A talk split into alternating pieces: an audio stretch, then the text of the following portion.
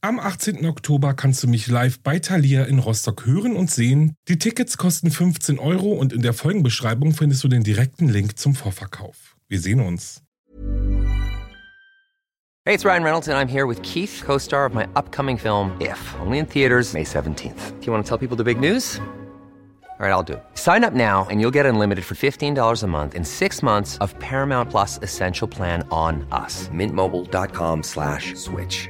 Upfront payment of $45 equivalent to $15 per month. Unlimited over 40 gigabytes per month. Face lower speeds. Videos at 480p. Active Mint customers by 531.24 get six months of Paramount Plus Essential Plan. Auto renews after six months. Offer ends May 31st, 2024. Separate Paramount Plus registration required. Terms and conditions apply if rated PG. Hi, I'm Daniel, founder of Pretty Litter. Cats and cat owners deserve better than any old-fashioned litter. That's why I teamed up with scientists and veterinarians to create Pretty Litter. Its innovative crystal formula has superior odor control and weighs up to 80% less than clay litter. Pretty Litter even monitors health by changing colors to help detect early signs of potential illness. It's the world's smartest kitty litter. Go to prettylitter.com and use code ACAST for 20% off your first order and a free cat toy. Terms and conditions apply. See site for details. Es ist der 22. Oktober 2015. Ein düsterer Tag, der sich tief in das Gedächtnis der schwedischen Gesellschaft eingravierte. In der kleinen Stadt Trollhättan ereignete sich eine Tragödie, die das Land in Schock und Trauer versetzte. Gegen 10.20 Uhr betritt ein schwarz gekleideter, maskierter Mann die Cafeteria der Kronanschule. In seiner Hand hält er ein Samurai-Schwert. Der Mann hat eine tödliche Mission. Zielstrebig läuft er auf einen Studenten und dessen Förderschüler zu, hebt sein Schwert und sticht zu. In dieser Folge berichte ich euch von Schwedens ersten Amoklauf an einer Schule seit 1961. Das Attentat von Trollhättan.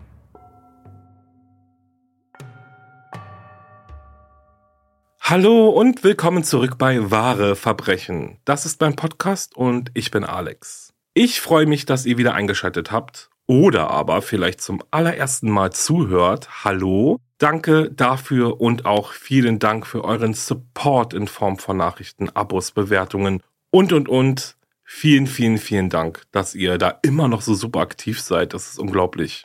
Ich hoffe, ihr hattet einen schönen Urlaub oder tolle Ferien oder habt diese immer noch. In manchen Bundesländern sind ja noch Ferien. Bei uns in Berlin ist auf jeden Fall alles vorbei. Zumindest hoffe ich, ihr seid erholt und habt viele tolle Erinnerungen gesammelt. Ich für meinen Teil war auf jeden Fall fleißig und habe zum Beispiel diese Folge hier aufgenommen. Ja, und dann würde ich jetzt auch gar nicht mehr so lange rumreden. Wir legen am besten gleich mal los, oder?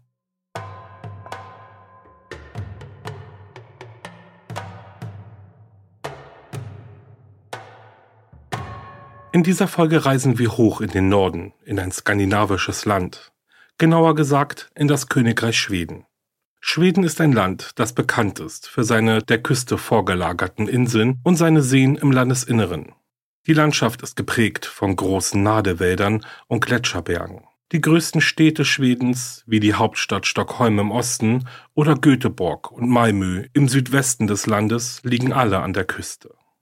Der heutige Fall ereignete sich in Trollhättan. Die Stadt mit ihren rund 49.000 Einwohnern liegt 75 Kilometer nördlich von Göteborg und gilt als ein wichtiger Industriestandort in der westschwedischen Provinz.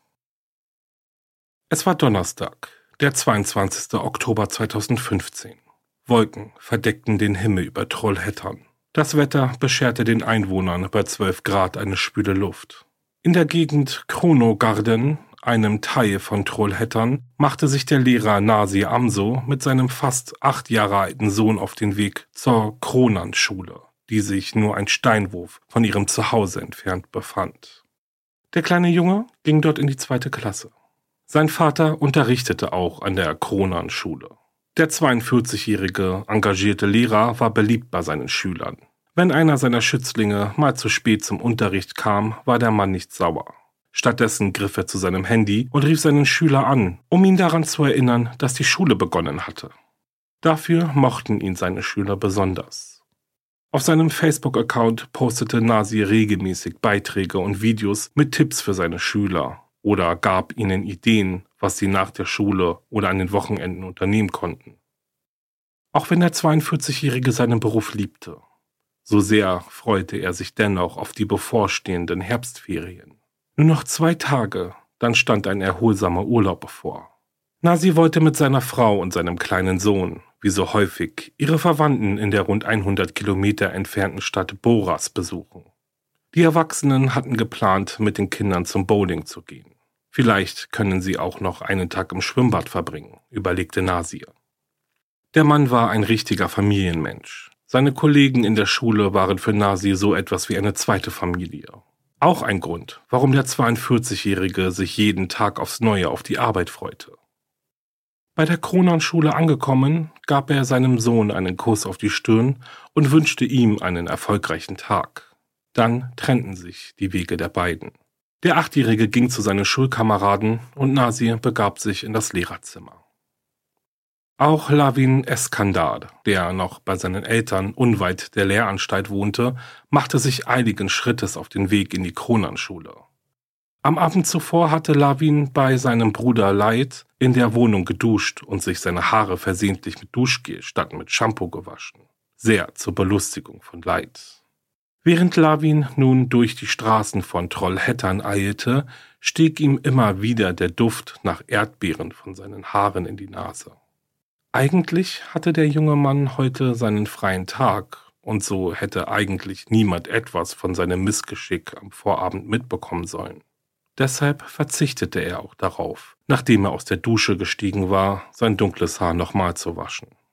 Doch am Morgen erreichte ihn dann die Nachricht, dass einer seiner Kollegen krank geworden war und er seine Vertretung als studentische Hilfskraft übernehmen sollte.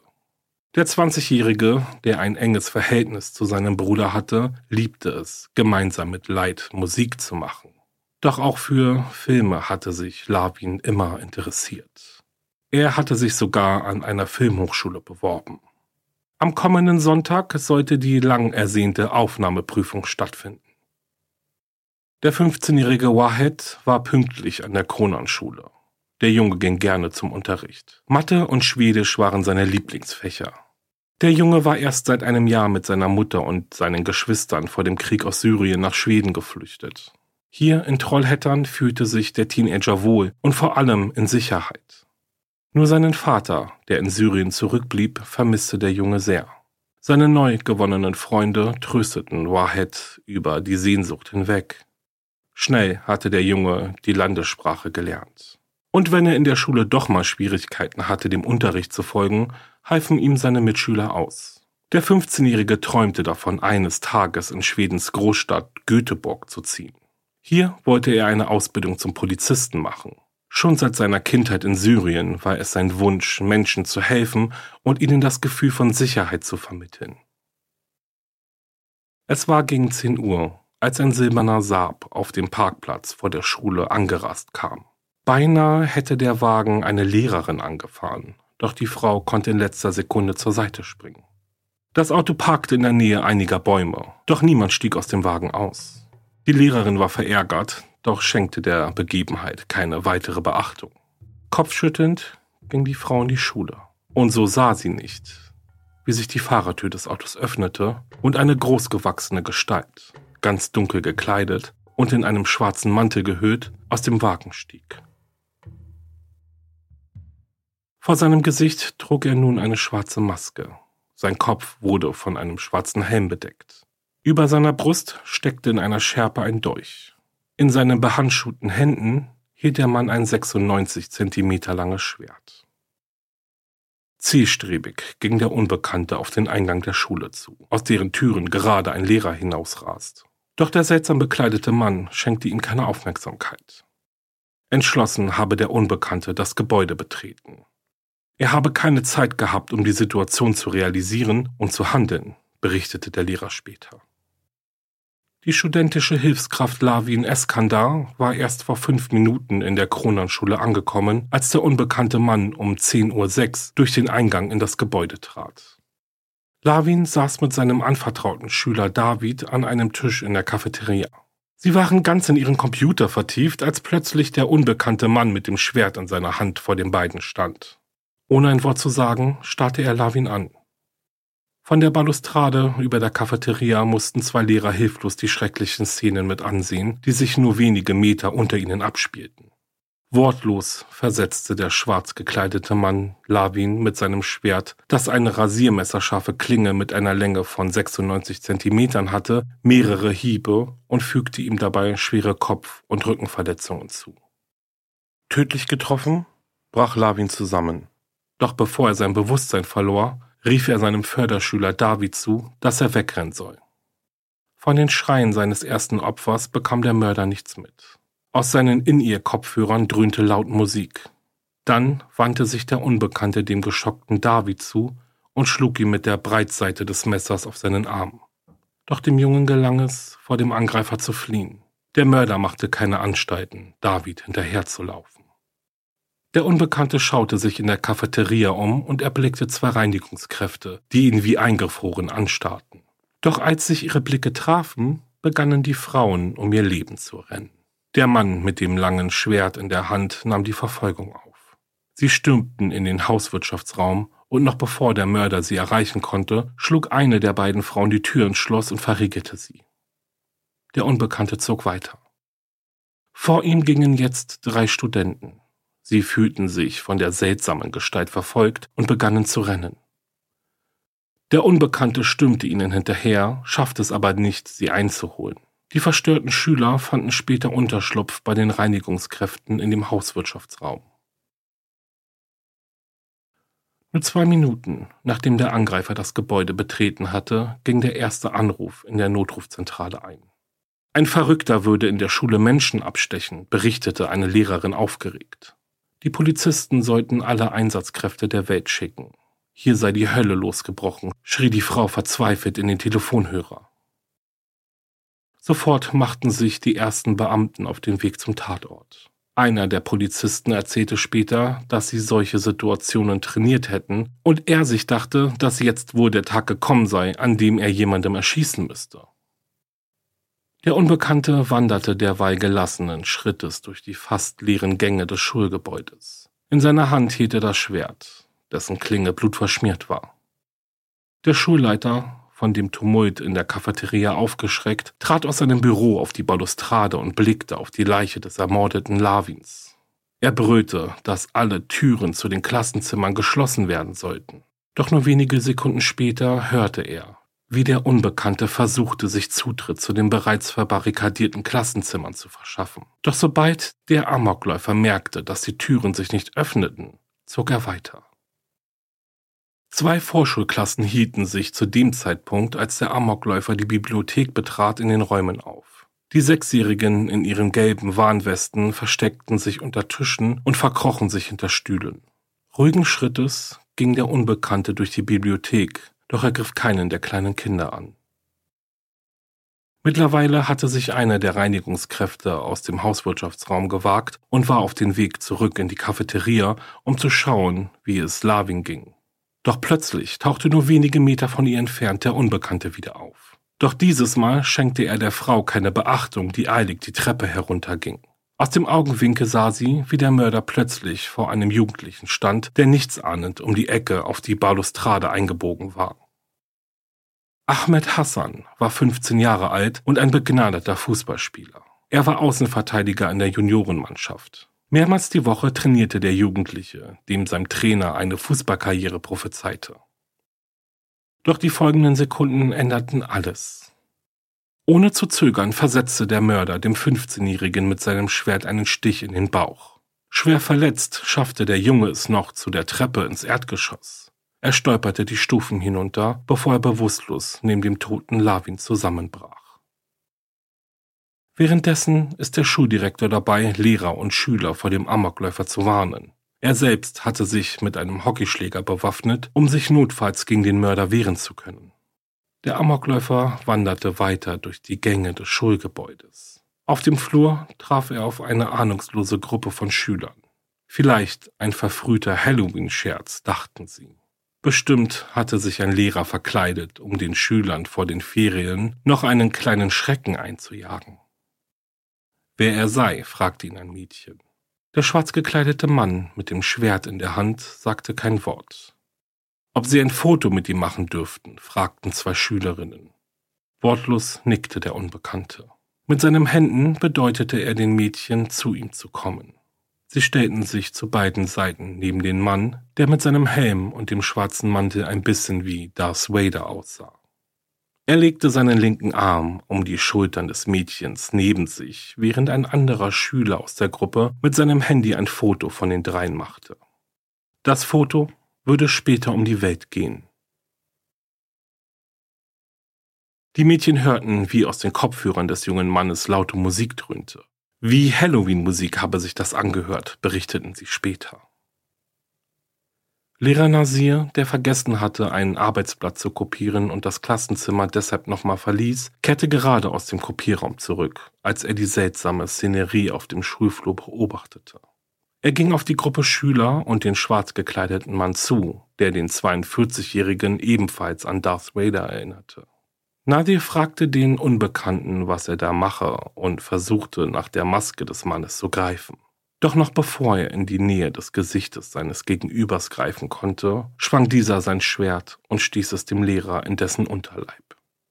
Geschockt von der Attacke griff Nasir nach dem Schwert und zog sich so tiefe Schnitte in den Händen zu. Der Angreifer zog die Klinge aus dem Körper des schwer verletzten Mannes, bevor Nasi die Treppe hinunter und aus dem Eingang der Cafeteria nach draußen stolperte. Auf dem Rasen vor der Schule brach Nasi bewusstlos zusammen. Auch die umstehenden Schüler begannen nach der Attacke auf den 42-Jährigen zu schreien und rannten in Panik in die gleiche Richtung wie ihr Lehrer. Der Mörder folgte ihnen.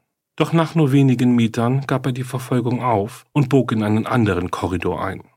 Vor einem der Klassenzimmer blieb er stehen und klopfte gelassen an die Tür. Während er darauf wartete, dass er hineingelassen wurde, blickte er sich gelassen um und inspizierte seine Umgebung. Dann öffnete nichtsahnend der 15-jährige Wahed die Tür. Er blickte auf den seltsam gekleideten Mann mit dem blutigen Schwert in dessen Händen. Der Teenager fragte den Unbekannten, wer er sei. Doch kaum hatte der Junge seine Frage ausgesprochen, stieß ihm der Mann sein Schwert zweimal in den Bauch. Wahed blickte auf seine blutende Verletzung herunter. Hatte er im ersten Moment noch an einen Scherz geglaubt, wurde ihm jetzt bewusst, dass er sich in einer lebensbedrohlichen Situation befand. Reflexartig stieß er seinen Angreifer weg. Der erwiderte den Verteidigungsversuch des Jungen, indem er ihm mit der scharfen Klinge des Schwertes auf seinen Arm schlug. Wahed schafft es dennoch, die Tür ins Schloss zu schmeißen und den Angreifer auf dem Korridor auszusperren. Geschockt drehte er sich zu seinen Mitschülern und dem Lehrer um. Er blickte in grinsende Gesichter. Niemand im Klassenzimmer hatte den Ernst der Lage erfasst. Auch sie glaubten an einen Spaß. Mit vor Angst geweiteten Augen schaute der Junge seine Mitschüler an und hob sein T-Shirt an. Sofort brach Panik im Klassenraum aus. Kopflos riss Wahrheit die Tür wieder auf und stolperte auf den Korridor. Den Täter erblickte er nicht mehr. Der 15-Jährige schleppte sich in Richtung des Lehrerzimmers, wo ihn sein Lehrer einholen konnte. Der Pädagoge, der zuvor noch laut lachte, ob der kuriosen Vorstellung während seines Unterrichtes, drückte seinem Schüler nun in Panik ein Tuch auf seine stark blutenden Bauchwunden. Der Teenager glaubte, dass er sterben müsse. Er habe an Gott gedacht und überlegt, ob er in das Paradies oder in die Hölle kommen würde. Und der Junge dachte an seinen Vater in Syrien. Wie würde es ihm nur gehen, wenn er hörte, dass sein Sohn, den er außerhalb der Heimat in Sicherheit glaubte, ermordet wurde. Nur acht Minuten nachdem der Mörder die Kronanschule betreten hatte, traf die erste Polizeistreife am Tatort ein. Sie erblickten den schwer verletzten Nasi auf dem Rasen vor dem Eingang zur Cafeteria. In wenigen Sekunden würde der Rettungsdienst eintreffen, ihnen blieb keine Zeit, sich um den verletzten Lehrer zu kümmern.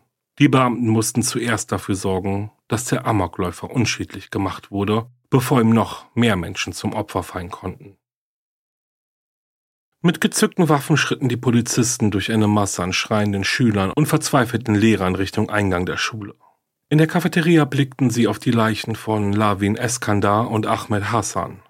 Einer der Polizisten sagte später, dass er den Anblick des toten Schülers, wie er da auf dem kalten Boden lag, ohne dass er noch etwas für ihn habe tun können, ein Leben lang mit sich herumtragen werde. Die Beamten ließen ihre Blicke durch den Raum schweifen. Auf der Balustrade erblickten sie den Amokläufer, der bis zu diesem Zeitpunkt noch nicht mitbekommen hatte, dass die Polizei schon eingetroffen war. Mit ihren Waffen im Anschlag schlichen die Polizisten die Treppe hinauf. Einer von ihnen schrie in die gespenstische Stille hinein, dass der maskierte Mann das Schwert fallen lassen sollte. Der Unbekannte blieb kurz stehen, drehte sich dann zu dem Beamten um und ging mit großen, zielstrebigen Schritten das erhobene Schwert in seiner Hand auf die sichtlich angespannten Polizisten zu. Dann dröhnte der Hall zweier Schüsse durch die Cafeteria. Der Amokläufer fasste sich an seinen Bauch und sackte auf dem Boden zusammen. Einer der Beamten eilte zu dem Täter, trat mit seinem Fuß das blutige Schwert außerhalb der Griffweite des Amokläufers und riss ihm seine Maske und den Helm herunter. Das Gesicht des jungen Mannes war weiß geschminkt. Mit schwarzem Kajal hatte er seine Augen umrandet. Die Haare hatte er an den Seiten rasiert und mit einem glitzernden Gel nach hinten frisiert. Hilflos auf dem Rücken liegend flehte der Mörder die Beamten um Hilfe an, bevor Krämpfe begannen, seinen Körper im Todeskampf zu schütteln. Kalter Schweiß trat ihm auf die Stirn. Geschockt von dem gerade Erlebten ging einer der Polizisten, der den Täter unschädlich machte, wie in Trance durch das Chaos, das nach dem Amoklauf unter Schüler und Lehrer ausgebrochen war. Er wankte über den Rasen und ließ sich auf eine Bank fallen. Dann griff er nach seinem Handy und schrieb seiner Frau eine SMS. Kannst du die Kinder von der Kita abholen? Ich habe jemanden erschossen.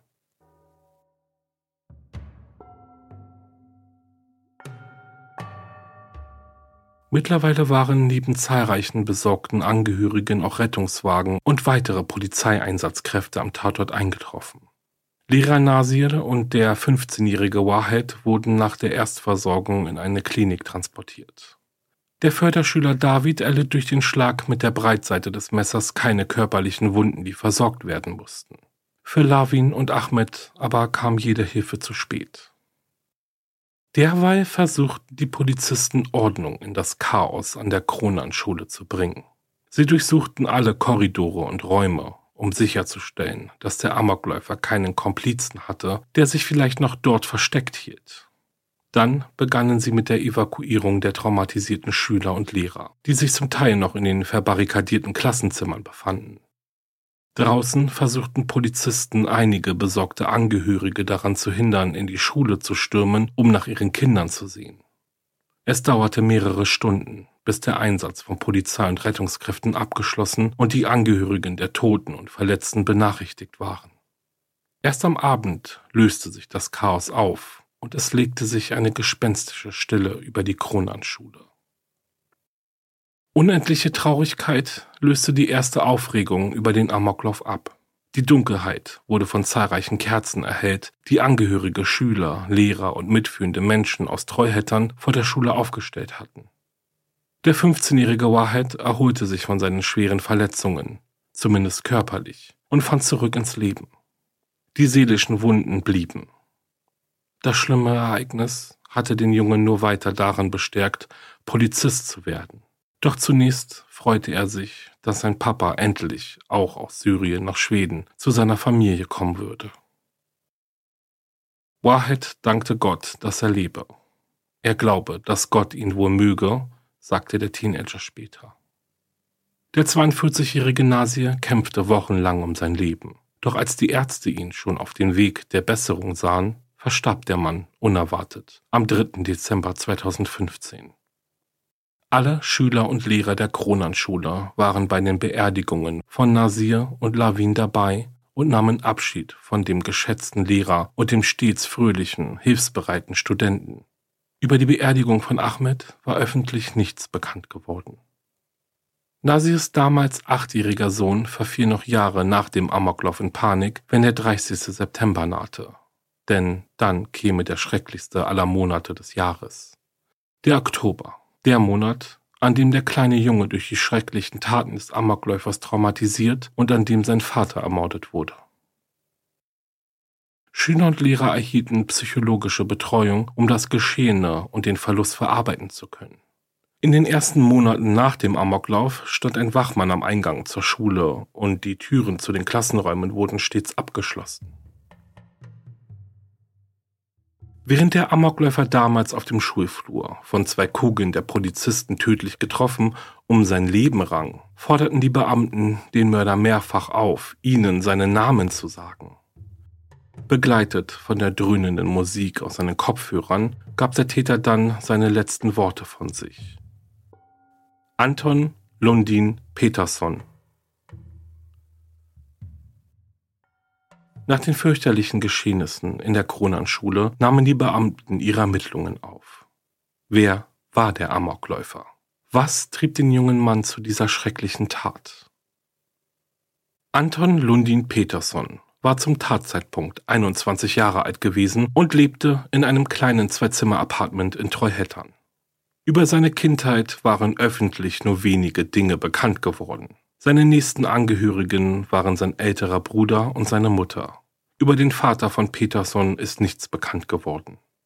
Der Junge, der 1994 in Schweden zur Welt kam, war schon früh von Rittern und Wikingern fasziniert.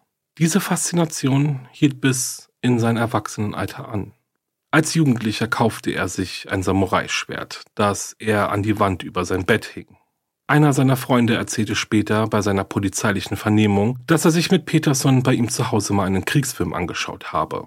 Während des Filmes sei der Jugendliche aufgestanden, hätte das Schwert über seinem Bett von der Wand genommen und begonnen, mit einem Tuch die Klinge zu polieren. Dann sei Peterson in die Küche seines Elternhauses gegangen und habe eine Melone geholt. Mit der Frucht unter dem Arm und dem Schwert in der Hand sei er dann in den Garten gegangen und hätte die Melone auf die Klinge aufgespießt. Dann habe er dem Freund demonstriert, wie man die Frucht so auf den Boden schlägt, dass sie in mehrere Stücke zerbricht. Das habe den Freund noch nicht so sehr beunruhigt.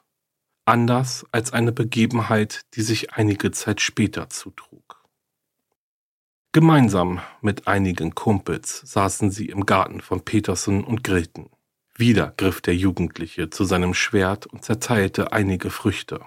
Das habe er mit den Worten, dass er das auch gerne mal mit Menschen tun würde, kommentiert. Doch die Freunde lachten und nahmen seinen makaberen Scherz nicht ernst.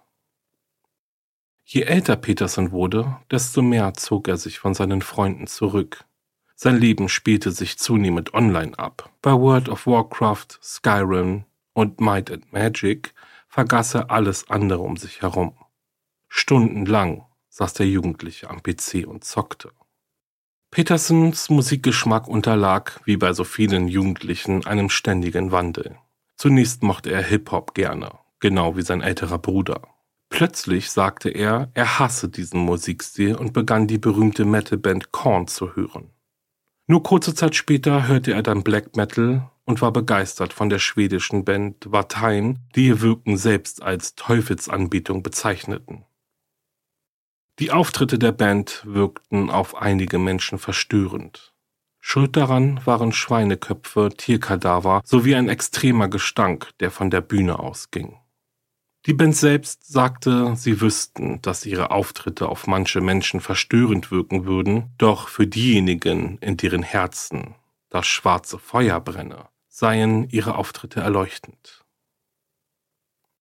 Peterson änderte auch sein Äußeres. Er ließ sich die Haare lang wachsen und trug, egal bei welchem Wetter, einen dunklen Mantel und schwarze Stiefel. Seine Finger zierten entweder zahlreiche Ringe oder fingerlose Handschuhe. Nur eine Kopfbedeckung trug er nie. Das würde seine Frisur ruinieren, sagte er. Seine Mutter mochte den Stil ihres Sohnes nicht, doch er ignorierte ihre Einwände. Und auch die Bitte seines älteren Bruders, etwas anderes anzuziehen, als sie gemeinsam ins Kino gehen wollten, ignorierte der Jugendliche. Nun hörte er mehr Industrial Metal und auch sein Äußeres änderte sich radikal. Seine einst so geliebten langen Haare schnitt er zu einer modischen Kurzhaarfrisur. Die Seiten waren kurz geschnitten, oben sind seine Haare länger und immer perfekt gestylt. Obwohl er nur wenig finanzielle Mittel hatte, achtete er darauf, dass am Ende des Monats noch genug Geld für einen Friseurbesuch da war. Um seinen Hals hing jetzt der aus der germanischen Mythologie stammende Thors Hammer, an einem seiner Finger trug er einen Ring mit dem eisernen Kreuz. Eine zunächst preußische, später deutsche Kriegsauszeichnung. Es war das Jahr 2015, als der ältere Bruder sich über die vielen positiven Zeichen bei dem mittlerweile 21-jährigen Petersen freute. Sonst eher zurückgezogen lebend, ging der junge Mann nun auf Anstreben seines älteren Bruders mit ihm und dessen Freunden zum Billardspielen oder unternahm andere Aktivitäten mit den jungen Männern. Petersen begann sogar die Familie bei ihren Angelausflügen zu begleiten. Früher war das undenkbar gewesen. Und er stimmte jetzt sogar zu, sich mal fotografieren zu lassen. Sein Facebook-Profilbild, das nach seinem grausamen Amoklauf in etlichen Zeitungen abgedruckt wurde, hatte seine Mutter auf seine Bitte hin von ihm gemacht. Doch die positive Entwicklung des 21-Jährigen zerschlug sich, als sich der Sommer 2015 den Ende zuneigte. Der junge Mann begann immer häufiger am Tag zu schlafen. Seine Mutter, die innerhalb der Verwandtschaft Erfahrungen mit Depressionen sammelte, machte sich Sorgen um ihr jüngstes Kind. Als Petersen dann mehrere Tage lang nicht an sein Handy ging und nicht auf Nachrichten seiner Familie antwortete, entschied seine Mutter sich eines späten Abends zu ihrem Sohn zu fahren. Petersen, der geschlafen hatte, öffnete ihr wütend die Tür. Er verstand nicht, dass seine Mutter sich Sorgen um seinen Zustand machte. Und Petersen verstand nicht, warum er auf die Nachrichten seiner Familie antworten sollte, wenn ihm nicht danach war. Er hielt es für sinnlos. Er sei häufig aufgefallen, weil er sich in sozialen Gefügen und Normen nicht einordnen konnte, berichtete sein älterer Bruder später. Im Petersen begann es zu brodeln, und seine angestauten Aggressionen traten nun immer häufiger zutage. Seine Stimmung wurde aggressiver und gereizter.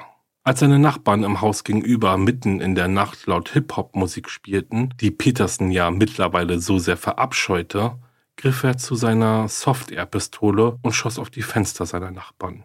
Er war zufrieden, als es nach seinen Schüssen totenstill auf dem Nachbargrundstück war.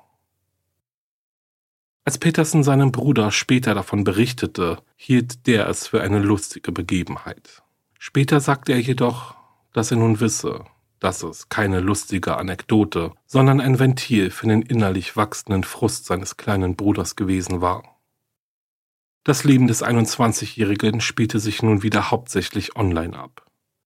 In dem amerikanischen Forum 4chan suchte der junge Mann nach Bildern, die das Thema Hass, Gewalt und Tod zum Thema hatten und speicherte die Screenshots auf seinem Computer. Gebannt folgte er den Beiträgen des schwedischen Bodybuilders Markus Vollen, der sich selbst im Internet The Golden One nennt. Auf seinem YouTube-Kanal folgten dem Mann 40.000 Menschen. Hier verbreitete der junge Mann seine nationalistischen Ideen unter seinen Followern. Auf seiner Homepage prangt der Banner Ehre die Götter, liebe deine Frau, verteidige dein Land. In einem fast pedantisch aufgeräumten Apartment saß Anton Petersen stundenlang vor seinem Computer und verfolgte Vollen, wie er mit dunkler Stimme und prallen Brustmuskeln seinen Followern deutlich machte, wie seiner Ansicht nach ein echter Mann zu sein habe. Immer wieder streute der Bodybuilder dabei seine nationalistischen, rassistischen und frauenverachtenden Weltansichten mit ein. Anton Petersen beschäftigte sich auch mit dem Hassprediger Howard Bloom, der in seinem Buch The Mohammed Code zu beweisen versuchte, dass alle Muslime Gewalt anwenden würden, um die Welt zu übernehmen.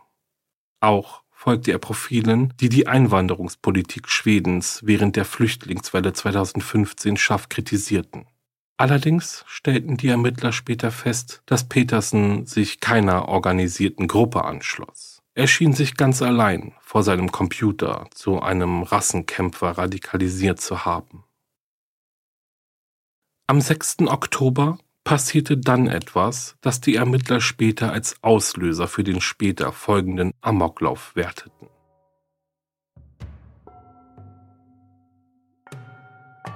Anton hatte nach seiner regulären Schullaufbahn sein Abitur gemacht. Doch seitdem waren zwei Jahre vergangen, ohne dass der junge Mann eine Anstellung gefunden hatte. 80 Bewerbungen hatte er geschrieben. Erfolglos. Er ging zum Arbeitsamt, absolvierte Kurse, die ihm bei der Jobsuche helfen sollten, und am Abend studierte er die Stellenausschreibungen im Internet. Doch alles war vergeblich, bis ein Unternehmen ihm endlich die Zusage für ein Praktikum gab. Die Firma stellte sogenannte Pleuestangen für LKWs von Volvo her. Bei der Herstellung kam es auf Maßarbeit an. bei der nichts schiefgehen durfte.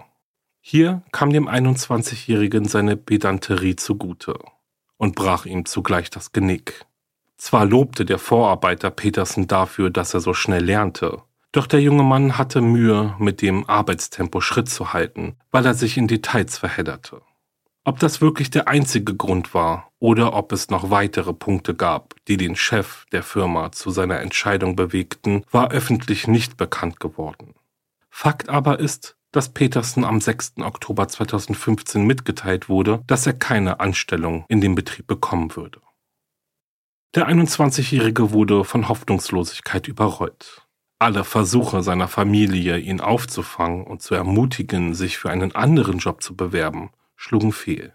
Peterson war nicht mehr empfänglich für die guten Ratschläge seiner Verwandtschaft. Er ertrug es nicht, sich erneut zu bewerben und wieder das Risiko einzugehen, eine Absage zu kassieren.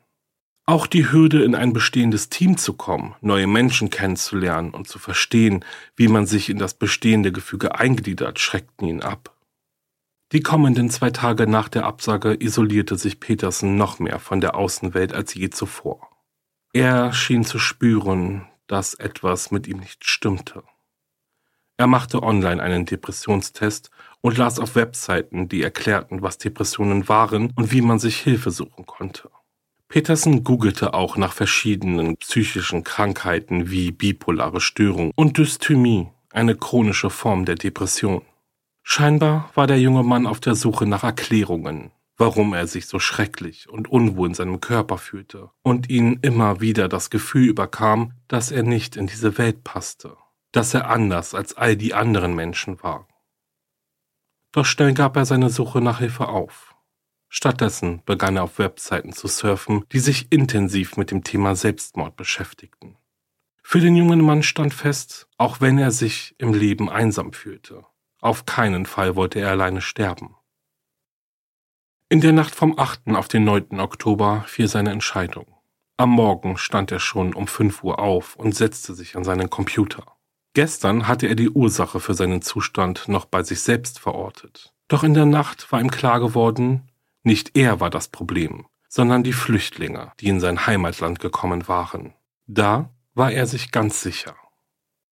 Nachdem er seinen Kontostand gecheckt hatte, machte er sich online auf die Suche nach der Waffe, die er für sein Vorhaben benutzen wollte. Er entschied sich für einen Dolch und ein Schwert, das er in einem Online-Shop kaufte. Und er legte sich in einem Online-Shop auch einen neuen schwarzen Mantel und schwarze Stiefel zu. Dann suchte er sich sein Ziel aus.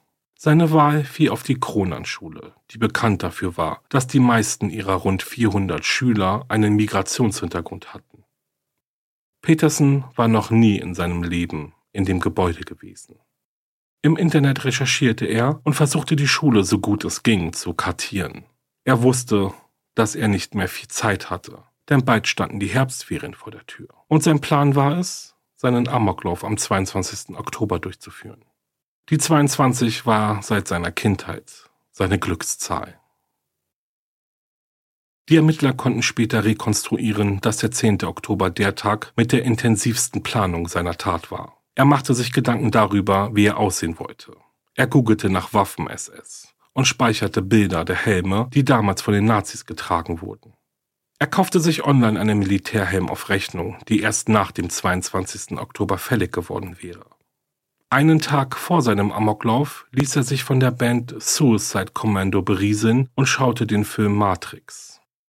Peterson lud sich den Song Dragula Hot Rod Herman Remix von Rob Zombie herunter, den er während seiner Morde hören wollte. Am nächsten Morgen zog Peterson seine zurechtgelegte Kleidung an, schminkte sich und frisierte seine Haare. In den kleinen Flur seiner Wohnung deponierte er einen Abschiedsbrief. Darin machte er die Einwanderer, die Migrationspolitik und die Gesellschaft für sein Handeln verantwortlich. Sie haben mich dazu getrieben, schrieb er. Das Blut klebt an ihren Händen. Bevor er sein kleines Apartment in Treuhättern verließ und sich auf den Weg zur Kronanschule machte, schrieb er einem jungen Mann aus Holland eine Nachricht, mit dem er seit einiger Zeit Kontakt hatte und mit dem er oft online ein Star Wars Game zockte. Persönlich hatten die beiden sich jedoch noch nie getroffen. Hey Mann, tippte Peterson auf seiner Tastatur. Ich habe nicht viel Zeit, also komme ich direkt zur Sache. Ich werde in den nächsten Stunden tot sein. Ich erinnere mich, wie viel Spaß wir beim gemeinsamen Spielen hatten, und ich möchte, dass du weißt, dass du der beste Freund bist, den ich je hatte. Du bist unglaublich. Ich werde dich so sehr vermissen, obwohl ich weiß, dass ich aktiver hätte sein können, aber du kennst mich. Ich hasse mich verdammt nochmal. Wenn es ein Leben nach dem Tod gibt, hoffe ich, dich dort zu sehen. Ich hoffe, diese verdammten Cops ziehen richtig. Ich will den Tumult wirklich nicht überleben. Aber wie auch immer, ich liebe dich, Anton. Der Abschiedsbrief ließ die Ermittler zunächst annehmen, dass es sich bei dem Amoklauf um ein Hassverbrechen handelte. Zwar verschonte Petersen kleinere Kinder und Frauen, jedoch habe er es vor allem auf Schüler und Lehrer mit dunkler Hautfarbe abgesehen. Erst eine investigative Journalistin entdeckte die Nachricht des Amokläufers an seinen Online-Freund in Holland. Nach all den aufwendigen Ermittlungen stand für die Polizei jetzt fest, dass Anton Lundin Petersen wohl nie vorhatte, den Tag zu überleben. Vielmehr schien der junge Mann einen Suicide by Cop, also einen Selbstmord durch die Tötung eines Polizisten geplant zu haben. Es wurden auch routinemäßig Ermittlungen gegen die Polizisten eingeleitet, die den 21-Jährigen erschossen. Doch die Beamten hatten keine Konsequenzen zu befürchten. Die Untersuchung ergab, dass sie in Notwehr gehandelt hatten. Noch heute erinnert im Schulgebäude ein selbstgestaltetes, großes Bild der Schüler an den Horror, der sich am 22. Oktober 2015 in der Schule abspielte. Darauf zu sehen sind drei Friedenstauben mit Ölzweigen in den Schnäbeln, wie sie Richtung Himmel fliegen. In Erinnerung an die ermordeten Opfer des Amoklaufes. Ever catch yourself eating the same flavorless dinner three days in a row? Dreaming of something better? Well, HelloFresh is your guilt-free dream come true, baby. It's me, Kiki Palmer. Let's wake up those taste buds with hot, juicy pecan-crusted chicken or garlic butter shrimp scampi. Mm. Hello Fresh. Stop dreaming of all the delicious possibilities and dig in at HelloFresh.com. Let's get this dinner party started.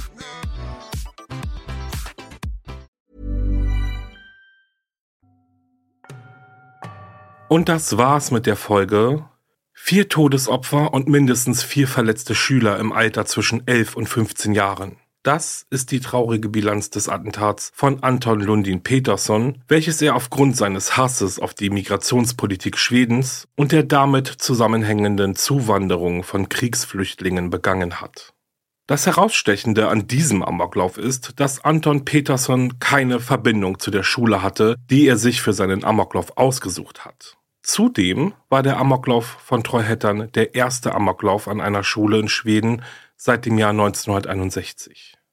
Für Peterson zählte einzig und allein die Tatsache, dass die Kronan-Schule in einem Stadtteil liegt, in welchem der Migrationsanteil höher liegt als in anderen Stadtteilen. Wie ihr ja schon gehört habt, war Anton Peterson kein Mitglied einer rassistisch motivierten Organisation oder ähnliches, also zumindest nahm er an keinen Treffen oder Veranstaltungen teil, die außerhalb der Online-Welt stattgefunden haben. In seiner Einsamkeit hat sich der junge Mann radikalisiert und die Migrationspolitik und die Flüchtlingswelle als Auslöser gesucht. Ich denke auch, dass aufgrund der gefundenen Nachrichten an seinen Online-Freund aus Holland wirklich davon ausgegangen werden kann, dass Anton Peterson fest eingeplant hat, dass er das Attentat an der Kronan-Schule nicht überlebt. Was im Übrigen zu den Charakteristika eines Amoklaufs zählt. Denn in der Kriminologie heißt es, als Amok werden tateinheitliche und anscheinend wahllose Angriffe auf mehrere Menschen in Tötungsabsicht bezeichnet, bei denen die Gefahr, selbst getötet zu werden, zumindest in Kauf genommen wird. Ein Amok im polizeitaktischen Sinne liegt vor, wenn ein Täter anscheinend wahllos oder gezielt insbesondere mittels Waffen, Sprengmitteln, gefährlichen Werkzeugen oder außergewöhnlicher Gewaltanwendung eine in der Regel zunächst nicht bestimmbare Anzahl von Personen verletzt oder getötet hat, beziehungsweise wenn dies zu erwarten ist und er weiter auf Personen einwirken kann. Eine Amoklage, wie es heißt, im polizeitaktischen Sinne liegt bereits dann schon vor, wenn Anhaltspunkte ein solches Täterverhalten unmittelbar erwarten lassen. Nachdem Petersens Abschiedsbrief an seinen Online-Freund ja gefunden wurde, gingen die Ermittler und Journalisten davon aus, dass er einen Suicide by Cop geplant hat. Also Petersen hat fest damit gerechnet oder kann man sagen gehofft vielleicht, dass er von einem Polizisten erschossen werden würde, also tödlich. Und Suicide by Cop hört sich erstmal spannend an, hört man ja hierzulande auf jeden Fall nicht so oft. Und dazu heißt es, Suicide by Cop bezeichnet eine Methode des Suizids mit dem Ziel, das eigene Leben durch tödliche Schüsse zumeist eines Polizisten oder aber auch durch andere bewaffnete Personen zu beenden. Bei uns in Deutschland ist diese Art des Suizides tatsächlich sehr selten. Zumindest wird sehr selten darüber berichtet. In den Vereinigten Staaten aber sieht das Ganze schon ganz anders aus. Dort ist diese Art zu sterben bereits in den 1980er Jahren vermehrt aufgefallen. Oder aber kann man auch sagen, wurden viele Taten seitdem so erklärt. Nach Angaben der American Foundation for Suicide Prevention im Jahr 2015 sind Suizide für mehr als 44.000 Todesfälle pro Jahr verantwortlich, mit einem Durchschnitt von 121 Suiziden pro Tag. Darüber hinaus kommen auf jeden abgeschlossenen Suizid etwa 25 Versuche. Suizidales Verhalten umfasst nicht nur den eindeutigen Akt des vollendeten Suizids, sondern auch ein breites Spektrum von Versuchen. Folglich entwickelt sich der Selbstmord, wie wir ihn kennen, zu einem anderen Phänomen, wenn eine dritte Variable wie die Strafverfolgung zum Beispiel hinzukommt. Suicide by Cop ist eine Selbstmordmethode, bei der eine Person absichtlich ein bedrohliches Verhalten gegenüber Polizeibeamten an den Tag legt, um sich umzubringen. In einem solchen Fall kommt die Person zum Beispiel mit den Strafverfolgungsbehörden in Kontakt, ob absichtlich oder nicht, und verhält sich oder kommuniziert in einer Weise, die darauf hindeutet, dass sie den Wunsch hat, dass die Polizeibeamten ihr Leben beenden. Hört sich jetzt erstmal auch irgendwie sehr fern an, aber ich denke, dass die American Suicide Prevention da jetzt einfach mal auf die eigentlichen Tatsachen runtergebrochen hat. Weiter heißt es, dies zeigt sich in Berichten über Personen, die vorgeben, der Polizei eine Waffe zu zeigen, um die Anwendung tödlicher Gewalt zu provozieren, oder die Befehle missachten und trotz der Warnungen vor der Anwendung von Gewalt auf Polizeibeamte losstürmen. Unter diesen Umständen wird die Selbstmordabsicht entweder durch die Handlungen, verbale Kommunikation oder die Fähigkeit einer Person, einen Polizeibeamten dazu zu bringen, bei ihrem Tod mitzuwirken, deutlich. Eine Untersuchung des Data Police Department ergab, dass bei knapp einem Drittel der knapp 900 untersuchten Fälle einer Schießerei das Motiv des Suicide by Cop zugrunde lag. Und hier nochmal ein paar Worte aus Deutschland zu dem Thema, denn in einem Artikel der Stuttgarter Zeitung heißt es, laut Polizeigewerkschaft sind Suicide by Cop-Fälle in Deutschland selten. Der Bundesvorsitzende der deutschen Polizeigewerkschaft Rainer Wendt verweist dabei auf Zahlen der Polizeihochschule. Danach ist der Schusswaffengebrauch in Deutschland im Dienst seit 1996 stetig gestiegen, von damals 2595 auf 10.353 im Jahr 2012 allerdings. Nur geringe Male richteten sich die Schüsse direkt gegen Menschen. Von 79 im Jahr 96 sank die Zahl auf 36 im Jahr 2012. Dabei wurden 1996 insgesamt neun Menschen durch Polizeischüsse getötet und 43 verletzt. Im Jahr 2012 dann waren es zwei Tote und 20 Verletzte. Die meisten Fälle waren zulässig, heißt es laut der Polizeigewerkschaft. Jetzt sind die Zahlen natürlich schon etwas älter und ich habe dann noch mal ein bisschen recherchiert und versucht herauszufinden, wie das eigentlich heute aussieht oder ein paar Jahre zurück. Und da habe ich dann die Statistik gefunden auf statista.com und laut dieser starben im Jahr 2023, Stand September, also heute, fünf Menschen durch Polizeikugeln. Alle vergleichbaren Fälle sind auf einer Website zusammengefasst und den Link packe ich euch in die Folgenbeschreibung. Also guckt auf jeden Fall gerne mal nach und ja, liest euch da ein bisschen rein. Es ist schon super spannend. Einen Fakt, den ich, bevor ich zum Ende komme, aber auch nicht außer Acht lassen möchte, ist, naja, ich sage mal, die Vermutung, dass Anton Lundin Petersen depressiv war. Und ich sage Vermutung, weil Petersen nie eine Diagnose gestellt bekommen hat, dass er depressiv war oder ähnliches. Davon kann man also nur ausgehen, auch heute noch. Dass seine Depression ihn zu der Tat getrieben hat, das kann ich jetzt zum Beispiel auch schwer beurteilen. Ich denke aber auf jeden Fall, dass dadurch zumindest sein Frust sehr gestärkt wurde. Hier möchte ich dann auch nochmal sagen, in meiner Folgenbeschreibung findest du Hilfestellen, die du auch anonym in Anspruch nehmen kannst. Also guck auf jeden Fall dort mal vorbei. Ja, und damit würde ich jetzt mein Outro beenden zu diesem Fall. Es ist schrecklich, was die Schüler und Familien der Kronanschule und der Opfer erleben mussten und ich denke auch heute noch verarbeiten müssen. Bevor ich mich verabschiede, möchte ich sagen, dass ich mich sehr, sehr, sehr darüber freuen würde, wenn ihr den Podcast abonniert und vielleicht auch eine Bewertung schreibt oder ein paar Sterne vergebt. Folgt mir gerne auch auf Instagram unter Wahre Verbrechen Podcast. Dort gibt es dann auch immer ein paar Bilder zu den Folgen und sonstige News, die ich persönlich nicht verpassen wollen würde. Just saying. Ich bedanke mich fürs Zuhören und freue mich auf die nächste Folge mit euch und auf eure Kommentare zu der Folge. Da könnt ihr auch gerne dann unter dem entsprechenden Instagram-Post ein bisschen was schreiben und dann vielleicht in Kontakt kommen oder in Diskussion kommen mit anderen Hörern und Hörerinnen. Finde ich ja immer ganz spannend. Ja, und dann würde ich sagen, bis dahin, bleibt sicher. Ciao.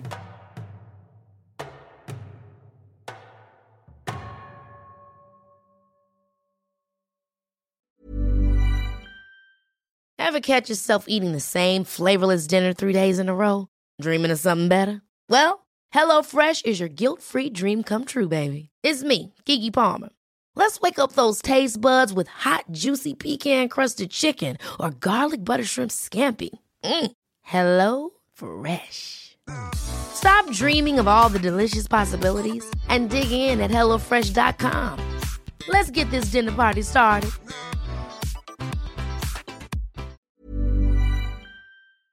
Höre jetzt die vierte und alle anderen Staffeln meines True Crime Podcasts Steig nicht ein, exklusiv auf Podimo. Alle Infos findest du in der Folgenbeschreibung.